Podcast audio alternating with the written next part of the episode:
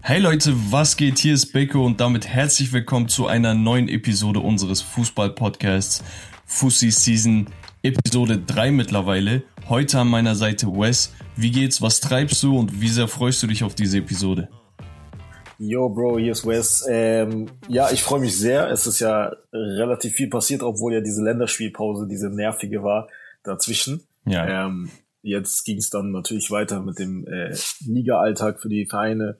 Aber ja, wir haben trotzdem sehr viel zu besprechen. Genau, wir haben einiges zu bereden. Letzte Woche hatten wir die WM-Qualifikation für die WM in Katar. Außerdem sprechen wir über die Top-Teams in Europa und natürlich über Ole Gunnar Solskjaers Entlassung bei Manchester United. Aber fangen wir bei der WM-Quali an.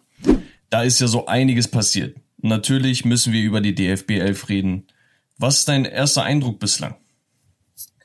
Ja, bislang sieht's äh, sehr, sehr viel besser aus, muss man sagen, unter Flick als unter Löw. Ähm, es wird keine Fünferkette mehr gespielt, Gott sei Dank, wie unter Löw. Also Let das letzte Jahr unter Löw. Ähm, ja, es sieht ganz gut aus. Flick hat ein bisschen mehr Euphorie, mehr Motivation wieder reingebracht. Also man merkt, die Jungs haben wieder Bock zu spielen.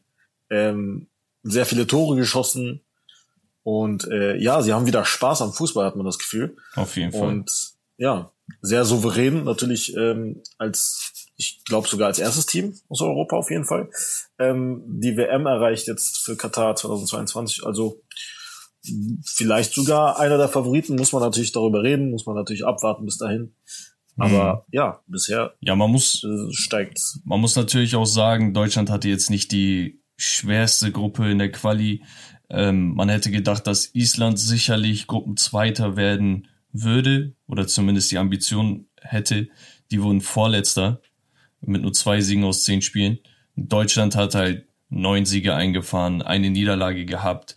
Ähm, ja, das letzte Spiel gegen Armenien 4-1. Da waren auch einige Kandidaten, wo ich gesagt habe, ey, ist echt nice, dass er versucht, da neue Spieler mit reinzuziehen.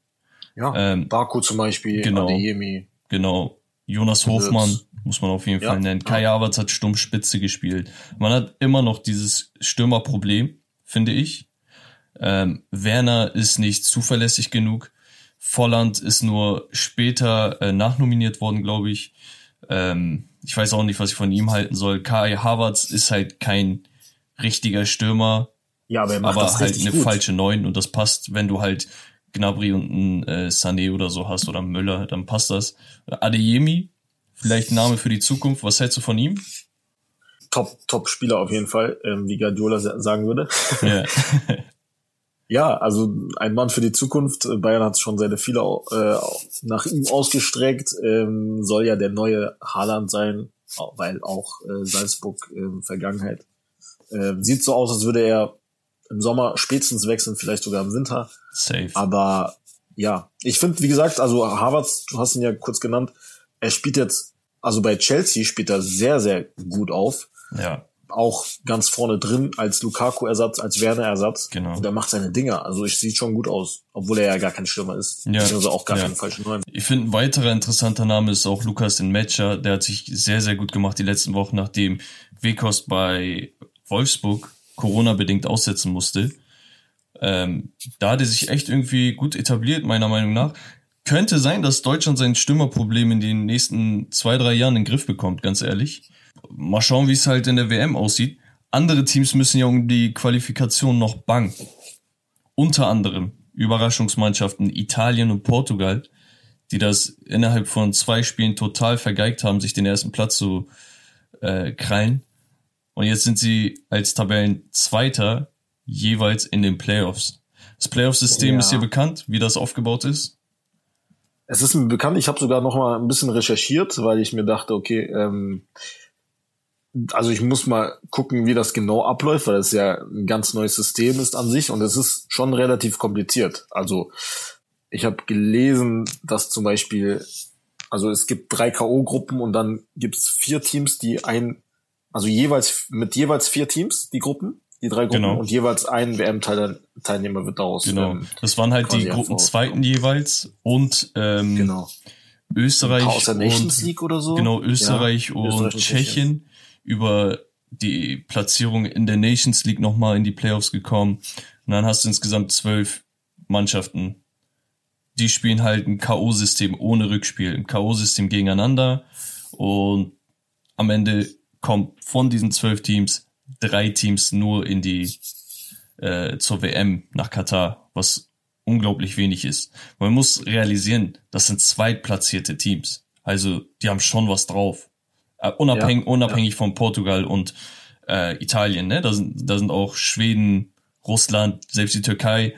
Ähm, Polen. Genau, da, da sind einige Teams, die was drauf haben. Und wenn es nur ein K.O.-Spiel ist, so als wären wär das die NFL Playoffs, mhm. Dann wer weiß, was am Ende dabei rauskommt. Aber was glaubst du denn, woran liegt denn das, dass mehr und mehr diese Giganten einfach so versagen und diese Underdogs plötzlich so krass gut äh, sich präsentieren können? Wie Serbien hat zum Beispiel. Ja, oder die Schweiz. ja, also äh, Serbien natürlich in der Gruppe mit äh, Portugal gewesen und im letzten Spiel das entscheidende Tor gemacht, äh, das sie in, zur WM geschickt hat und ja. Portugal in die Playoffs.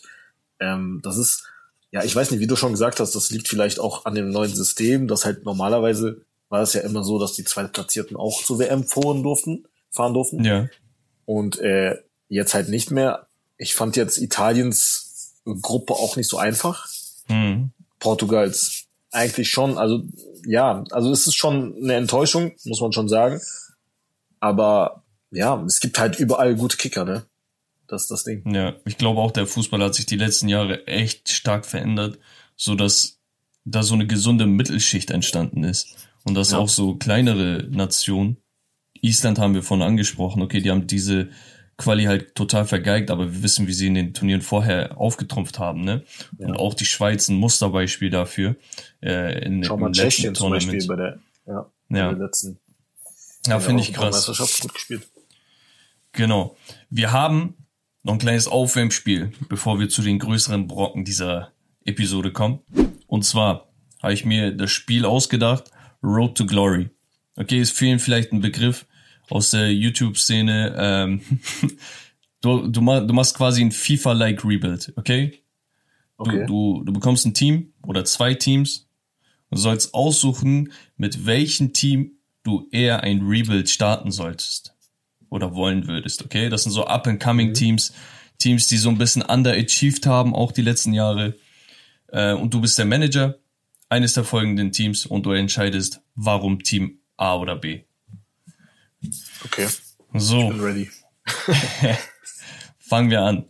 Manchester United oder ja. der FC Barcelona? Muss ich noch erläutern oder? Ja, einfach mit, mit einem kleinen okay. Warum kannst du gerne erläutern. Ja, ich würde jetzt äh, frei Schnauze, sage ich jetzt mal, einfach Barcelona nehmen. Aufgrund der. Du hast äh, Menu einfach. nein, guck mal, äh, nein, darum. da, das kommt später. Äh, darüber ja, reden wir noch später. Ähm, aber nee, darum geht's gar nicht. Also ich finde, anhand, da musst du mir aber zustimmen, anhand des Spielermaterials, des jungen Spielermaterials, wo die du halt brauchst, äh, diese jungen Spieler, diese jungen ähm, Wilden quasi, da sehe ich einfach Barca viel besser aufgestellt für die Zukunft, auch ohne Messi. Ja, aber meinst ähm, du nicht, genau Spieler das ist der Punkt, dass das nur, nur in Anführungsstrichen junge Wilde sind und keiner von denen irgendwie etabliert ist? Nur du hast ja immer noch erfahrene Spieler wie ja. jetzt Piquet zum Beispiel, ja. Alba natürlich. Ich weiß, die werden jetzt nicht zehn Jahre noch spielen, aber naja, auch auf äh, welchem Niveau die er gerade spielt. Also weißt du, was ich meine? Ja, aber ist die Tendenz, Tendenz wie bei jetzt, äh, wie bei der deutschen Nationalmannschaft, finde ich, steigt schon auch mit dem neuen Trainer Xavi Hernandez, der übernommen hat. Da ist ein bisschen mehr Leichtigkeit wieder und ich finde einfach, dass du einfach von den Spielern her, also wenn du jetzt, stell mal vor, du hast Xavi als Trainer und er gibt dir Tipps wie du dein Spiel verbessern kannst. Okay, also. Das hilft dir sehr viel weiter als. Als kein Trainer zu haben, ich weiß. Genau. Zum Beispiel. Ja, also halten wir fest, du hättest lieber ähm, Braithwaite, Luke de Jong und Aguero, der seine Karriere beendet, als Ronaldo. Nee, ich hätte lieber Rashford Ansu Fati, Dembele und äh, Petri. Also, und nee, der, also guck mal ganz ehrlich, äh, Barca Mittelfeld, ne? Ich mein's ernst, ich habe zum ersten Mal diese diese Vibes, dass die sich so die nächsten drei, vier Jahre krass, krass zusammensetzen und einfach so die nächste goldene Generation sein können. Also Gavi Pedri hat gerade den Golden Boy gewonnen, muss man auch an dieser Stelle sagen, hatten wir auch die letzten Wochen besprochen, dass er Favorit ist. Äh, Gavi Pedri und Frankie de Jong.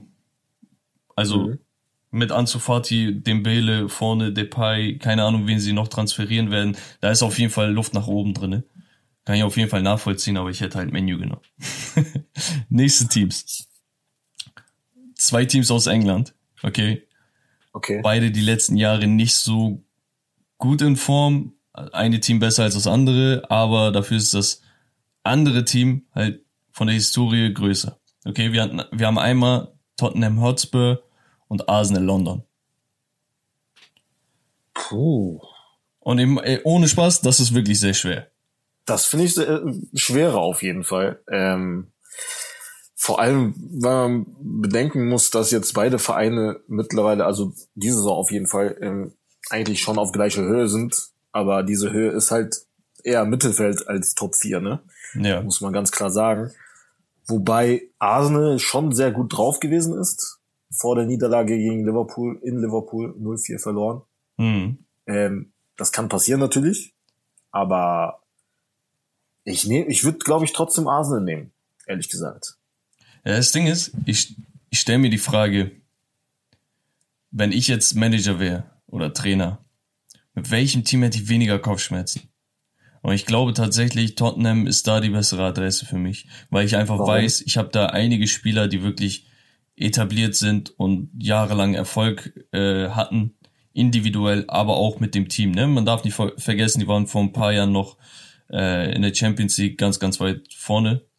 Mhm. Ähm, ich weiß nicht, Arsenal finde ich derbe interessant, weil, ey, ganz ehrlich, die haben so einen jungen Kader, ne? Also ja. nicht nur Oedegaard und äh, ähm, Smith Rowe und sonst was, sondern, keine Ahnung, die, die rüsten gut auf, aber ich weiß halt nicht, ob das nun One-Hit-Wonder wird oder so. Selbst Saka, der so als Übertalent gehandelt wurde, weil er ein paar Spiele gemacht hat, naja, aber er ist, er ist immer noch nur ein Talent und das wird sich die nächsten paar Jahre nicht ändern. Er wird den Durchbruch einfach nicht machen bei diesem Team, weil das Meinst Team du? nicht den Durchbruch macht.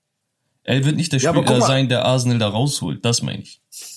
Ja, okay. Ich und, verstehe, und bei Tottenham habe ich diese Kopfschmerzen nicht. Okay, ich habe Harry Kane Problem, aber ich habe aber ich habe Harry Kane und ich habe Son. Ja, aber du hast du? Kopfschmerzen bei Tottenham, mehr sogar. Du hast sogar mehr Freiheiten bei Arsenal, dich in Ruhe aufzubauen eigentlich, weil die weil die okay, lassen wir mal die Fans außen vor, weil die werden immer meckern, natürlich, wie generell von jedem Top-Club in England. Yeah. Aber du hast da weniger Kopfschmerzen, weil du hast halt ein Rebuild quasi mit diesen jungen Spielern.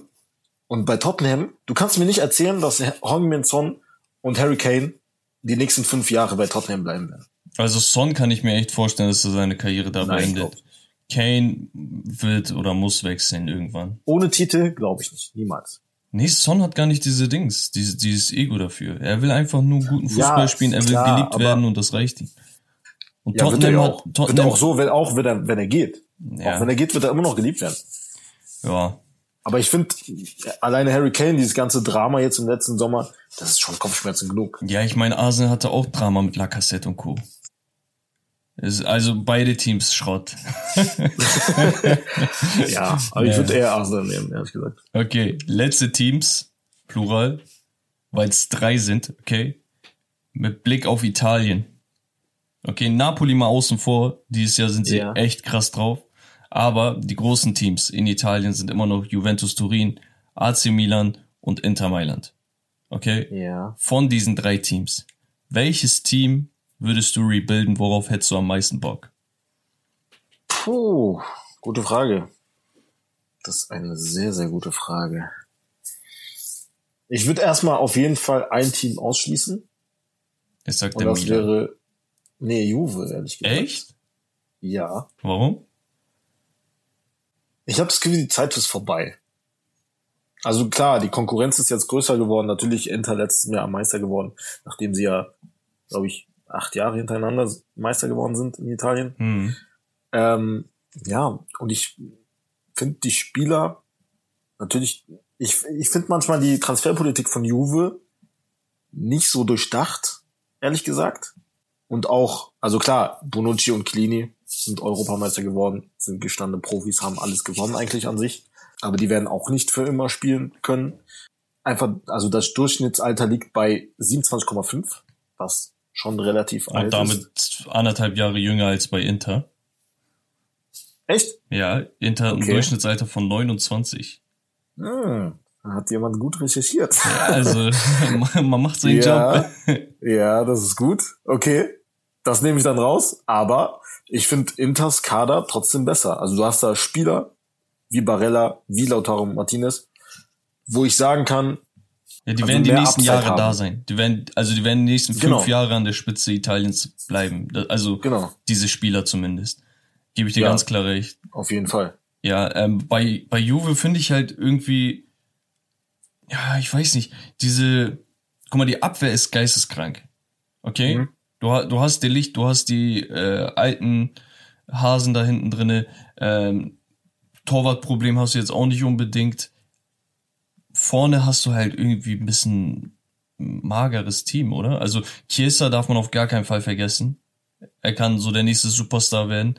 Ähm, Kulusewski ist erst 21, Moise Keane ist äh, 21, äh, Dybala 28.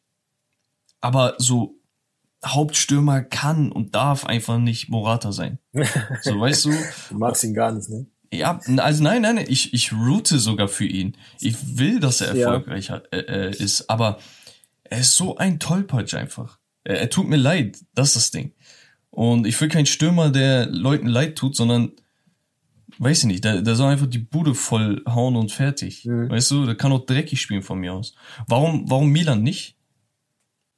Nee, wie gesagt, also ich hätte jetzt Juve eher ausgeschlossen anstatt äh, Okay. Milan oder Inter. Also ich sehe da Inter und Milan eher vorne. Also ich würde mich eher für einen der beiden Mailand-Clubs entscheiden, wenn ich jetzt Trainer wäre. Ähm, Ehrlich gesagt finde ich da den Kader also schon sehr stark. Also die haben das schon gut aufgerüstet in den letzten Jahren. Den Rebuild schon fast geschafft. Ähm, spielen halt oben mit auf jeden Fall. Die haben halt vorne Spieler auf jeden Fall, die mir sehr gut gefallen, wie Ibrahim Diaz zum Beispiel. Ich dachte, du sagst gerade Ibrahimovic mit so einem Rollen. Ibrahimovic. Auch ein sehr junger Spieler, Ibrahim. Ja. Ähm, mit seinen 40 Jahren. Ähm, Rafael Leao, der sehr, sehr Ja. brutal ist, auf jeden Fall. Auf jeden Fall. Salemekas, auch 22, auch junger, aufstrebender Spieler. Ja, und das Mittelfeld gefällt mir auch sehr gut mit Tonali, Kessier und äh, Benasser. Ja. Die Abwehr ist auch sehr stark. Natürlich, Theo Hernandez wird Ich, ich glaube, also ganz ehrlich, wenn das ein FIFA-like Rebuild sein sollte, ne, hätte Ja. ich, glaube ich, mehr Spaß daran, Milan zu Ja, rebuilden. ich auch. Ja. Einfach weil die Spieler, die spielen, bis auf Ibra, sind alle jung. Okay. Das heißt für mich, ey, ich muss einen krassen Innenverteidiger noch holen. Ähm, ich muss einen krassen Stürmer holen und der Rest kann sich entwickeln, weil halt, wie gesagt, Tonali 21 ist, Benasser 23, Frank Kessi ähm, 24 und so weiter. Es führt sich halt fort. Und Calabria 24. Das macht- du das- hast, äh, das wird schon Spaß machen. 23. ja, das sieht schon gut aus. okay. Also ich würde Milan sagen. Ja, ich, ich glaube, ich würde auch dahin tendieren. Aber gut, wir haben jetzt so ein bisschen diese Up-and-Coming-Teams besprochen. Kommen wir nun aber zu dem nächsten Thema und zwar zu den Top-Teams aus Europa. Um genauer zu sein, machen wir ein Ranking zu den fünf besten Teams aus allen Wettbewerben. Okay, sieh das Ganze als eine Art Power-Ranking, das heißt, die aktuelle Formkurve spielt auch eine große Rolle. Ja. Aber vielleicht sehen wir erstmal ein paar Teams auf und ranken sie danach. Okay, also wer sind in deinem Kopf die Ohne fünf, Reihenfolge jetzt. Ohne Reihenfolge, die fünf besten Teams aus Europa. Mm, Liverpool, Man City, Okay, Bayern München, war klar. PSG und äh, da muss ich Chelsea nehmen. Okay, Da hab ich kurz ich, geschwankt ich wollte zwischen ihm. sagen. ey. Zwischen, zwischen Chelsea und Real Madrid, ehrlich gesagt. Okay, Aber aufgrund der Formkurve muss ich Chelsea nehmen. Auch aufgrund der besseren Liga eigentlich an sich. okay. Also, Das wäre jetzt natürlich ohne Reihenfolge. ich hätte wahrscheinlich, wahrscheinlich hätte ich Real drinne und Paris rausgenommen. Hm, okay. Also Real hat für mich diese Saison explizit bewiesen, dass sie A immer noch konkurrenzfähig sind. B, dass die Transfers, wo man gesagt hat, ja, die sind noch zu jung, vielleicht auch nur One-Hit-Wonder in Brasilien gewesen, explizit Rodrigo und Vinicius. Die, die sind wirklich eingeschlagen. Und du hast einen sehr, sehr guten Mix aus Erfahrung mit Toni Kroos, Luka Modric und Benzema, aber auch eben mit diesen Jungspielern. Und dazwischen sind noch Spieler, die in ihrer Prime sind, wie ein Casemiro. Und natürlich, wenn man sich jetzt den Kader von Paris anguckt, dann kann man die einzelnen Spieler alle aufzählen und sagen, ja, guck mal hier, guck mal da. Völlig klar. Aber Paris ist so schwer zu messen. Verstehst du, was ich meine? So dieses, dass sie die Ligue 1 auseinandernehmen, das ist das Mindeste. Das heißt, ich kann Paris nur daran messen, wie sie sich in Europa verhalten. Und in Europa sind die für mich keine Macht. Und ja, kann ich verstehen. Und also, Real ist halt immer noch klar. der Gigant. Die sind auch Tabellenerster. Siehst du Real, siehst du Real eher als Favorit auf den Champions League Sieg als PSG? Also, ja. Um es kurz zu halten, ja. Mhm. Aber es liegt auch daran, dass du ein Team wie Real einfach nie abschreiben kannst. Einfach weil sie diese, kennst du das aus der NBA, diese Title DNA haben? Ah, ja. Äh, äh, trifft das nicht voll und ganz zu? Ja, das stimmt. Die, die das haben, die haben das Ding so oft gerockt und vor allem die letzten Jahre, ne? Also äh, unter Sidan die Zeit noch. Es ist ja. jetzt nicht allzu lang her, ne? Es waren äh, 15 bis 2018. Ins, äh, nee, nee, nee, 14 schon angefangen. 13, 14, 15, 16, 16, 17 und 17, 18. Dreimal mit Sidan aber. Ähm, die, die verkörpern einfach dieses Winner-Ding. Die sind halt wirklich königlich, weil sie die Königsklasse auseinandernehmen. Und trotz dessen, dass der Kader jetzt nicht mehr so prall gefüllt ist wie damals, kann ich sie nicht abschreiben. Und dann gucke ich mir echt dieses Paris-Ding an und sage, ey, die sind zusammengewürfelt. Zusammengewürfelt. Mit Geld. Ja. Aber war ja Real damals auch. Nein. So hat's ja angefangen. Real hatte auch Eigengewächse drinne. Und auch jahrelang. Also wen hast du denn eingekauft? Benzema hast du damals aus Lyon geholt für 25 Millionen oder so. Ein Ramos äh, hast du groß gemacht. Weißt du? Ein Marcelo mhm. hast du groß gemacht. Und Vinicius haben sie auch gerade groß gemacht. Die holen keine fertigen Produkte. Das ist der Punkt. Isco, Modric. Modric haben die, okay, Modric war schon ein bisschen etabliert. Aber weißt du, was ich meine? Casemiro war jetzt nicht äh, umgarnt von anderen äh, Vereinen. Den haben die für wie viel? Sechs Millionen aus äh, von Sao Paulo geholt damals. Ja, aber ich, ich sehe ehrlich gesagt PSG auch nicht schlecht, also ganz gut dabei. Also jetzt natürlich äh, eine schwere Gruppe mit, mit Man City zusammen und Leipzig. Aber sie haben halt in den letzten zwei Jahren, das kann man nicht verleugnen, einmal das Finale geschafft und einmal das Halbfinale geschafft. Natürlich, also natürlich ist das nicht deren, also so viel Geld, wie die ausgeben, müssten die natürlich jedes Jahr im Finale stehen und auch Champions League Sieg holen. Aber das ist ja schon, das steht ja schon dafür, dass es schon besser läuft als davor die Jahre unter unter den letzten Trainern beziehungsweise als äh, ja, aber lag das nicht auch so ein bisschen an Tuchel und jetzt ist er weg? Ja, das muss man jetzt natürlich abwarten, ne? Wie es aussieht. Also es gibt ja natürlich jetzt Gerüchte vor also vor kurzem ähm, haben wir halt mitbekommen, dass äh, Pochettino angeblich jetzt äh, ganz schnell wieder weg will und zwar Richtung Manchester United mhm. und dafür vielleicht Zidane zu Paris geht. Also Game Changer. Also wenn das passiert, ne, Game Changer. Also ich will, ich will als Fußballfan Paris auch nicht diese Credits geben, die sie vielleicht auch verdient hätten. Ne? Also echt eine klasse Truppe. Ich persönlich bin unglaublicher Neymar-Fan. Ich finde, ähm, erinnert mich so an meine Kindheit, weißt du, als du Ronaldinho und Co. zugesehen hast oder Ronaldo damals bei Menu und so. Einfach dieses, er ist auf dem Platz und hat Spaß. Er ist so ein Künstler. Ähm, Mbappé finde ich einfach so krass, weil er so dieses, die späteren Ronaldo-Vibes hat von, von Realzeiten. Einfach dieses, und so ein bisschen Henri. Ähm, ja. So, ich route für die auf persönlicher Ebene. Aber das Team, echt, ich kann da keine Sympathie für hegen. Oh, äh, wenn da sie dann aber hingeht, ne, wirklicher Gamechanger, dann kann sich ganz, ganz schnell die Landschaft in Europa verändern. Du hast aber halt auch einige Teams aus England genannt. Tuchel ja. haben wir eben erwähnt.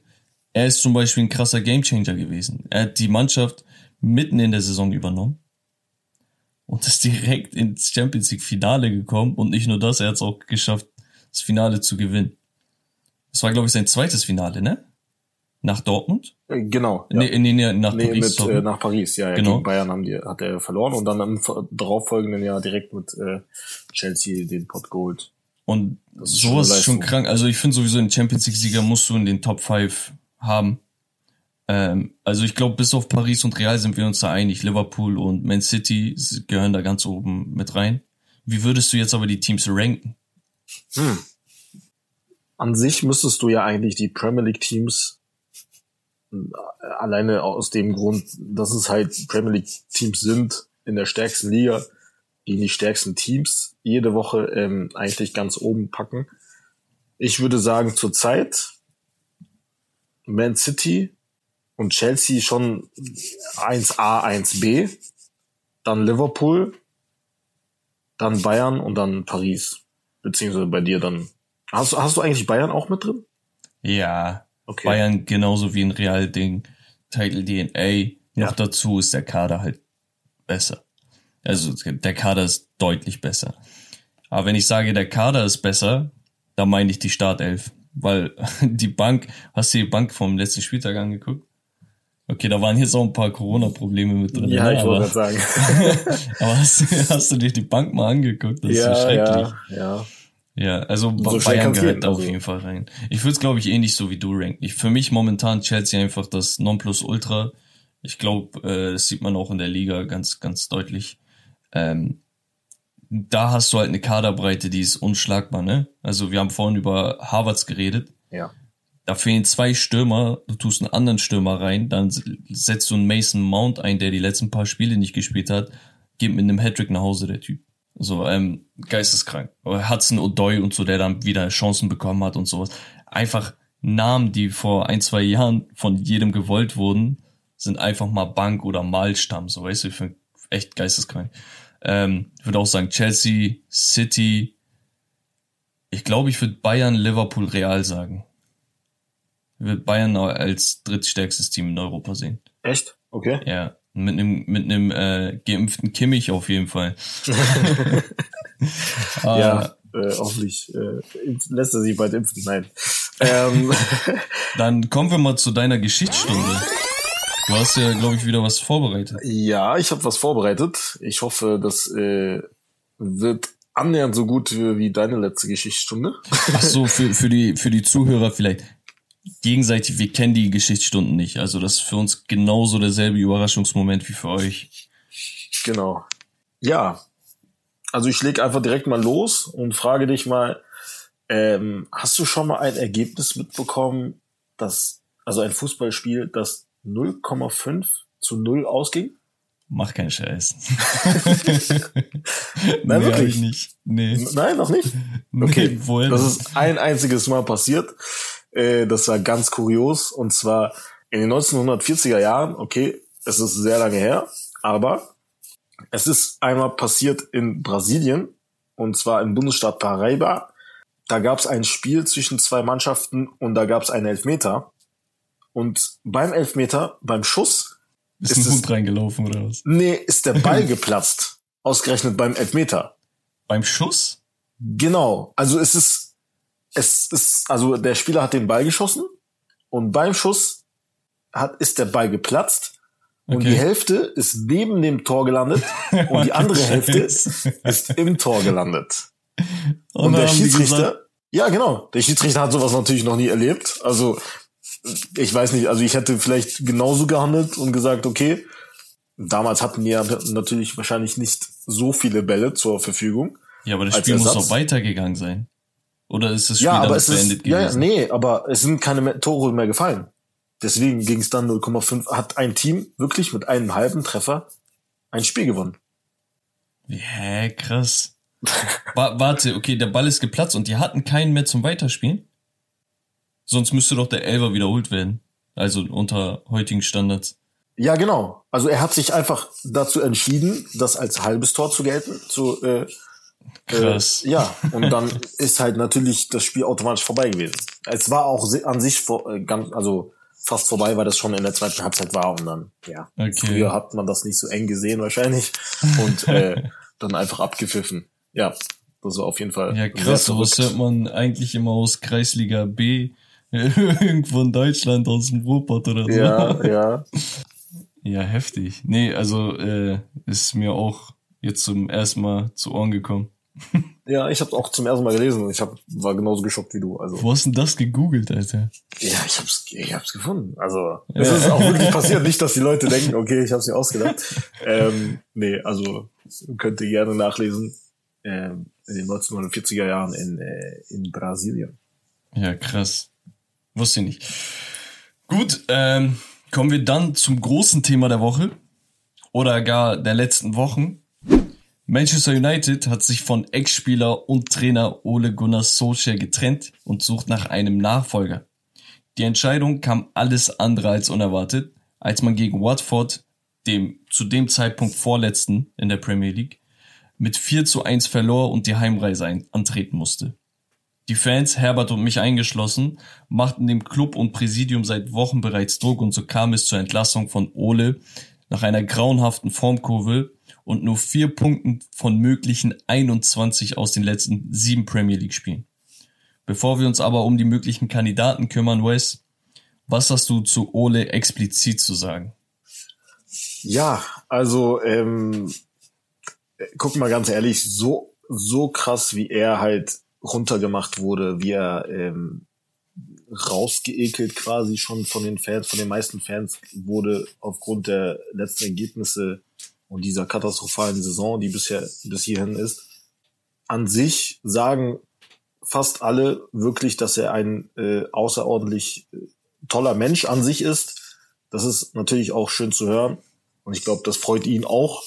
Und ähm, man merkt halt, dass er halt wirklich mit Herzblut an der Sache ge gewesen ist, dass es für ihn eine Herzensangelegenheit war, diesen Verein zu trainieren, wo er halt auch lange Zeit gespielt hat. Das kann man ihm nicht wegnehmen. Und man kann ihm auch nicht wegnehmen, dass er wirklich den Verein schon wieder auf die richtige Spur geführt hat nach, ähm, nach anderen Trainern wie Van Gaal, wie, ähm, wer waren da noch? David Moyes, äh, David Moyes ähm, José Mourinho. Und ähm, dann kam er und er hat halt ein bisschen ähm, neu aufgemischt und ähm, ja, also den Verein aus Gloria, natürlich nicht an die glorreichen Zeiten unter Sir Alex Ferguson anknüpfen können. Aber Euro Europa League gewonnen, ja, oder? Nee, nicht mal das. Nee, okay. Gegen Sevilla verloren. Immerhin im Finale gewesen, natürlich, also kein Premier League Titel gewonnen. Aber sie haben schon viel, viel besser gespielt als äh, zuvor in den Jahren. Also an sich der beste Trainer seit Ferguson, kann man schon sagen. Kann man sagen. Ja. Kann, also und muss man vielleicht sogar ja, sagen. Ja, die Entwicklung sah auf jeden Fall gut aus und die Entwicklung ging dann leider steil bergab dann diese Saison. Aber wie man auch in dem Interview gesehen hat, jetzt vor kurzem, dass er geführt hat nach dem Rausschmiss, also es ging ihm schon nah und er hat geweint und er hat gesagt, okay. Ähm, äh, da tat's einem auch schon ein bisschen leid, ne? Ja, definitiv. Und er hat halt gesagt, er hat trotzdem genossen und so und er geht mit erhobenem Haupt, Haupt weg, aber natürlich auch zu Recht auf jeden Fall. Ja, weißt du, was das Problem war? Also es gibt zwei wesentliche Probleme zum Zeitpunkt der Entlassung. A, ich finde nicht, dass er mit erhobenem Haupt gegangen ist, weil das hätte er vor ein paar Wochen machen müssen. Okay, er hat zwar selber gesagt, dass er aus der Vordertür rausgegangen ist, also dass er nicht irgendwie geflüchtet ist oder sonst was, sondern er hat sich dem gestellt, hat gesagt, Leute, ihr habt recht, es klappt nicht, ich hätte gern mehr getan. Ähm, ich denke, ich habe viel getan, aber ich, ich hätte bessere Ergebnisse einfahren müssen, bla bla bla. Es hat nicht geklappt. Aber dieses Es hat nicht geklappt war auch schon vor fünf Wochen klar. Weißt du, und ganz ehrlich, ein Sieg, ein Unentschieden und fünf Niederlagen aus den letzten sieben Premier League Spielen.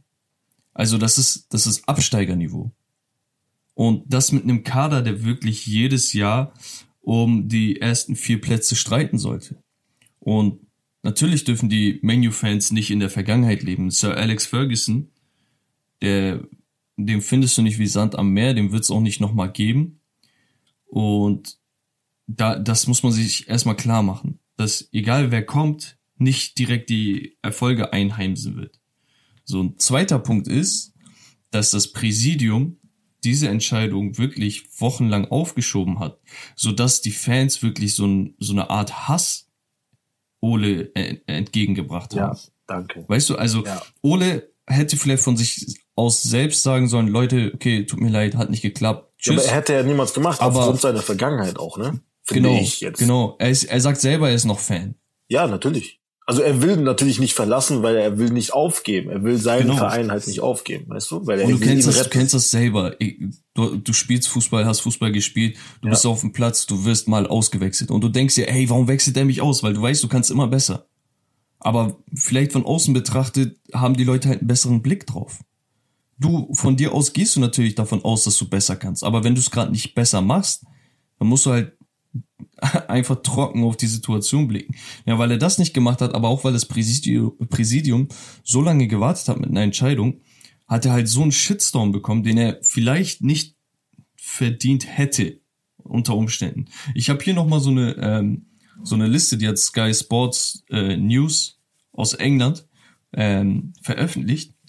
Ole Gunnar Solskjaers Highlights quasi. First Back-to-Back -back, äh, Coach, der äh, Top 3 quasi gefinisht hat. Seit Sir Alex Ferguson. Es gab keinen Coach, der irgendwie back-to-back -back in den Top 3 war oder sonst was. Und das hat er mit einem Rebuilding-Team gemacht. Nicht mit einem Top-Team oder so. Und natürlich muss man sagen, Liverpool und City, also wie willst du die denn vom Thron schlagen? Ganz ehrlich. Ganz ehrlich jetzt. so. Ähm, viermal Semifinals gespielt, einmal Europa League Final, drittbeste äh, Sieg-Percentage äh, Post-War. Nach dem Krieg von vor wie vielen Jahren hat er die drittbeste Sieg-Ratio äh, als Man United Manager. Außerdem englischer Rekord. Ich weiß, erinnerst du dich an diese Auswärts-Sieges- äh, oder ungeschlagen Serie, als er neu kam, den Club quasi on the fly übernommen hat als Interimscoach? Ja, ganz am Anfang, das war noch neun Genau, Spiele er war ja, so? er, er sollte ja gar nicht, ja, nee, nee, er sollte ja gar nicht Coach sein. Er war halt nur ein Ex-Spieler und wir wissen, diese Ex-Spieler vom Menu sind extrem verbunden zum Verein. Also der halbe Staff sind Ex-Spieler momentan, auch Michael Carrick und bla bla bla. Genau. Danach hat er sich so gut geschlagen, dass sie gesagt haben, ey, ganz ehrlich, wir brauchen gar keinen anderen. Du verkörperst Menu mehr als jeder andere. Deswegen kriegst du einen Coaching-Job.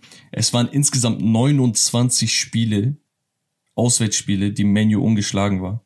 Yo. Das ist englischer Rekord. Und das mit einem Team, das im Rebuild war. Mit Jungspielern. Das ist echt nee, das verrückt. Hat, das hat, hat ich ganz vergessen. Ja. Und außerdem, seitdem Ole da ist, 16 Akademiespieler haben ihr Debüt gefeiert. Das darf man natürlich auch nicht vergessen. Also er hat einiges gemacht. Er wurde in diesem Jahr, wo er übernommen hat, wurde er, glaube ich, Dritter. Und das halt ähm, zum Zeitpunkt, wo Menu irgendwo im Mittelfeld war. Ungefähr wie jetzt. Das Jahr, äh, das Jahr, letztes Jahr wurden wir Vizemeister mit einem Team, wo man gesagt hat, ey, man hat eine Schwachstelle in der Innenverteidigung, wir haben keinen Rechtsaußen und wir haben keinen Stürmer und unsere Sechserposition ist schlecht bedeckt.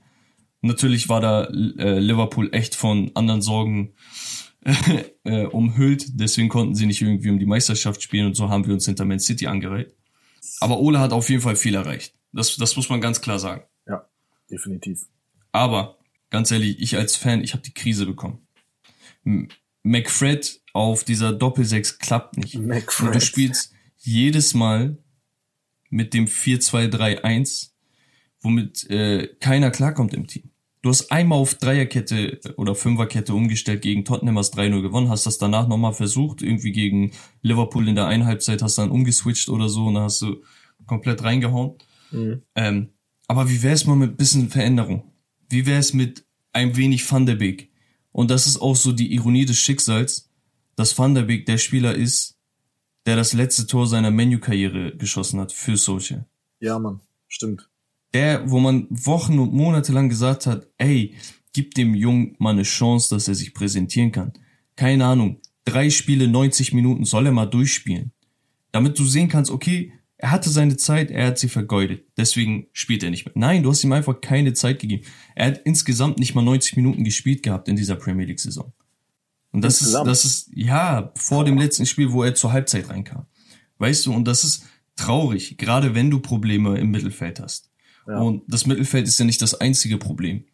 Menu hat seit, weiß ich nicht, sechs, sieben, acht, neun Monaten kein Spiel zu null gespielt, bis auf das von Tottenham.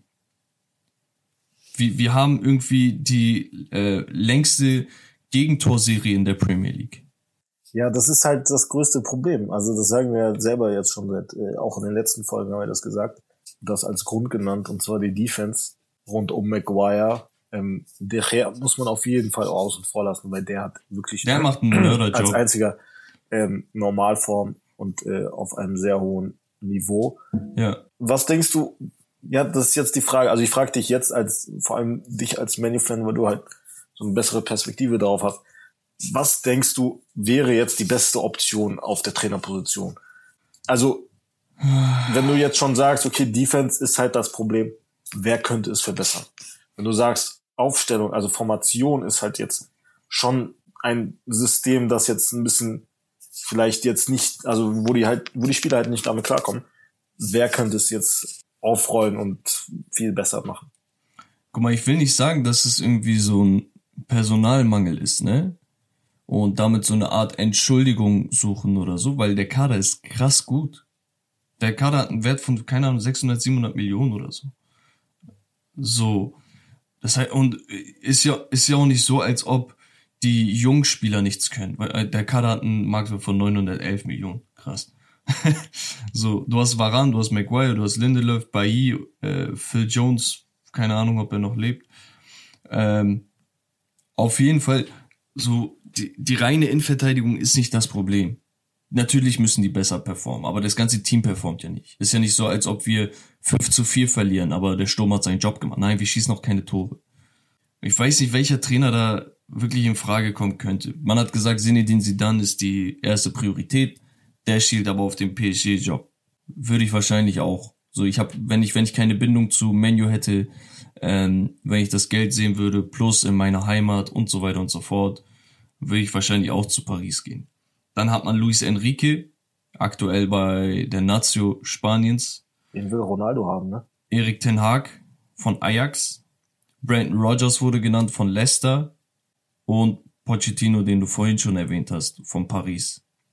So, Pochettino soll wohl die erste Prio jetzt sein, nachdem sie dann nö meinte. Aus meiner Sicht könnte das klappen, weil er hat eine sehr direkte Art, ähm, offensiv Fußball zu spielen.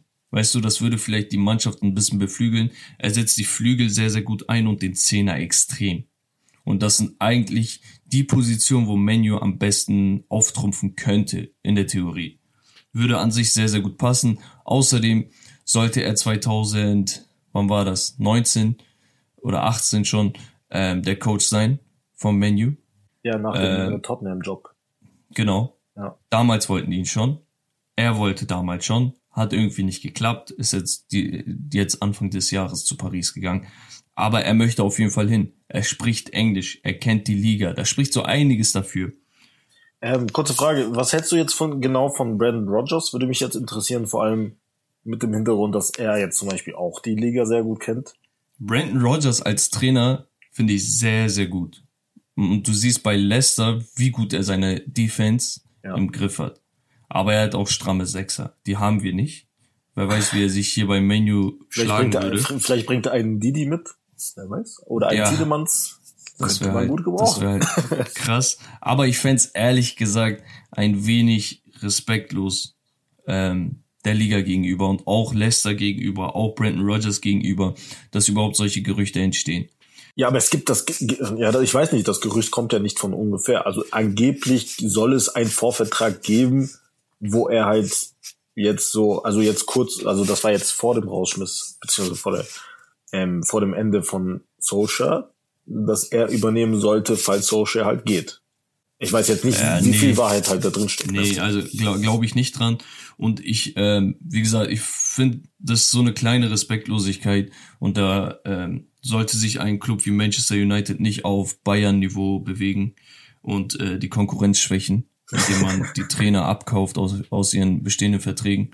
Ja, das war nicht mitten in der Saison, deswegen war okay. Ja, trotzdem weak ass Move. ähm, Nee, ein kleiner Seitenhieb musste sein. Nee, ähm, also Luis Enrique fände ich interessant.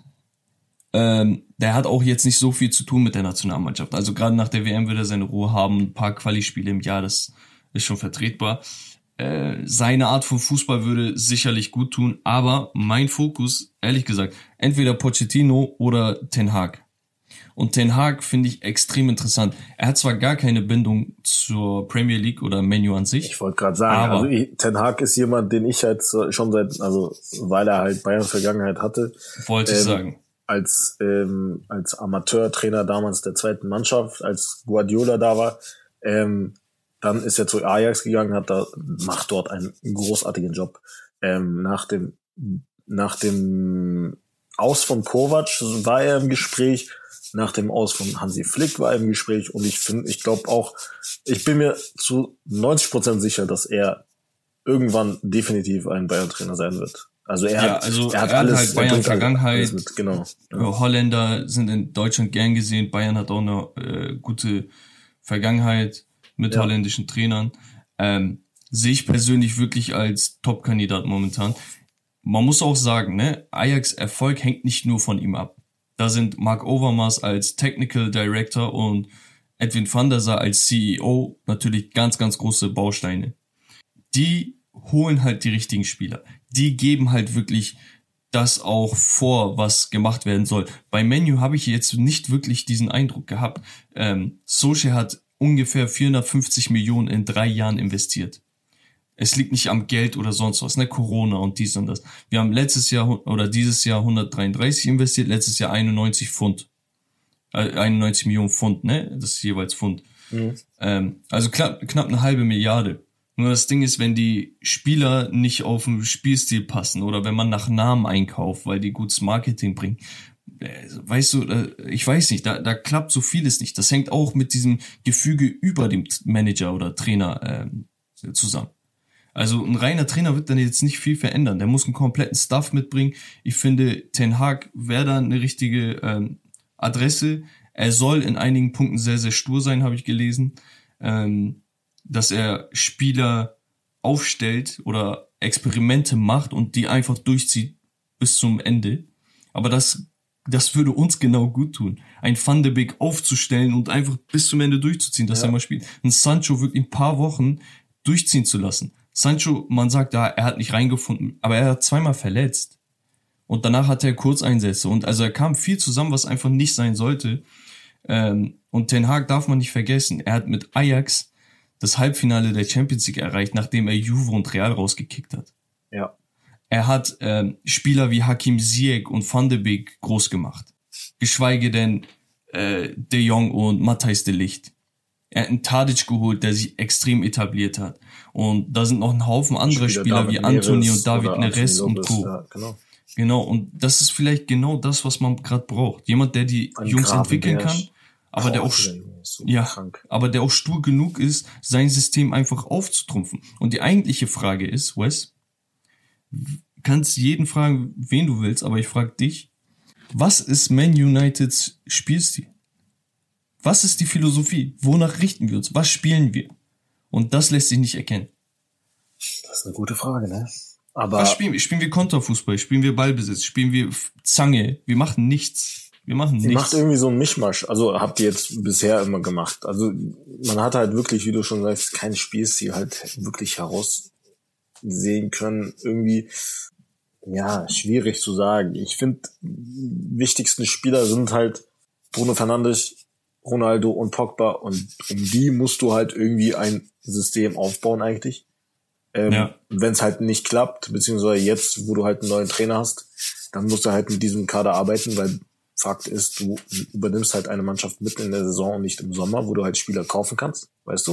Und dann musst du halt mit diesem Spielermaterial arbeiten und äh, deshalb musst du halt versuchen, die Topspieler irgendwie ja zufriedenzustellen und äh, um sie herum ein, ein, ein System halt aufzubauen. Weißt du was? Ich beneide ein wenig die Chelsea-Fans. Und ich habe ja auch vorhin vom Präsidium oder Vorstand geredet. Abramovic hat einfach frühzeitig erkannt, dass Frank Lampard, egal wie loyal er war, egal ob er ein Academy Player war und Jahre seines Lebens für Chelsea geopfert hat, dass wenn die Leistung nicht da ist, dass man sich frühzeitig trennen muss. Und besonders dann, wenn auf dem Markt die richtigen Trainer sind. Und so haben sie Thomas Tuchel geholt. Unabhängig davon, dass Tuchel die Champions League gewonnen hat. Sagen wir, er hätte die Champions League nicht gewonnen. Du siehst zumindest, wie er das Team verändert. Machen. Ja. Genau. Und du musst halt diesen Mut haben. Und den hatten wir leider nicht. Und vielleicht hätte man sich vorher trennen müssen. Vielleicht hätte man aggressiver sein müssen. Aber irgendwas hätte früher passieren sollen, damit man erkennt, ah, okay, das und das könnte die Zukunft von Manchester United in die richtige Richtung verändern. Aber ich glaube, wir belassen es dann heute dabei. Wem würdest du denn, wer, wer ist denn dein Kandidat noch? Mein Kandidat wäre Sidan. Ja, meine auch, aber. aber. aber ist halt, ja, ist halt auch an sich, weil er halt äh, einer der wenigen ist, die zurzeit gar keinen Verein trainieren. Mhm. Ähm, deshalb derjenige, der halt am, am besten halt auch passt. Also, aber es ist halt die Frage, wie kommt der klar mit der Premier League, ne? Mitten in der Saison. Ähm, ja. Die logischste und vielleicht die, ja, die effektivste Lösung wäre dann Pochettino auch. Ist schon plausibel, ne? Ja. Ja, ich, ich glaube, ich tendiere auch. Also persönlich glaube ich, Ten Hag wäre echt nice, aber Pochettino wäre halt so mit am wenigsten Risiko verbunden. Ja. Aber da werden wir auf jeden Fall in den Wochen, nächsten Wochen eventuell wieder darüber diskutieren, je nachdem. Also es bleibt spannend um Man United und um den nächsten Trainer, der dann dort anheuert. Und, auf jeden äh, Fall. Ja. Dann würde ich Gut. sagen, Leute, abonniert diesen Kanal, abonniert es auf Spotify. Vielen Dank auf jeden Fall fürs Zuhören. Äh, lasst ein Like da, lasst ein Gerne teilen. Abo da. Genau, teilt, teilt, teilt mit euren Freunden, die halt äh, fu auch Fußball verrückt sind oder Basketball verrückt oder Football verrückt. Denn wir werden auch in den nächsten Wochen relativ viel Content bieten für euch. Und zwar auch mit der bereits angekündigten neuen Show, dem neuen Format und auch weiterhin auf Spotify und Apple und dieser ähm, mit dem Podcast. Genau, falls ihr irgendwelche Ideen habt äh, für, für die Podcasts oder allgemein einfach Sachen, die ihr besprochen haben wollt, dann schreibt uns gerne über Instagram.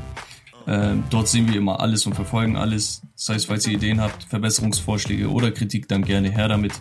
Ansonsten war es das von der dritten Episode unseres Fussi Season Podcasts. Wes, genau. Dankeschön und Peace. Macht's gut, Leute. Ciao, ciao. Ciao, ciao.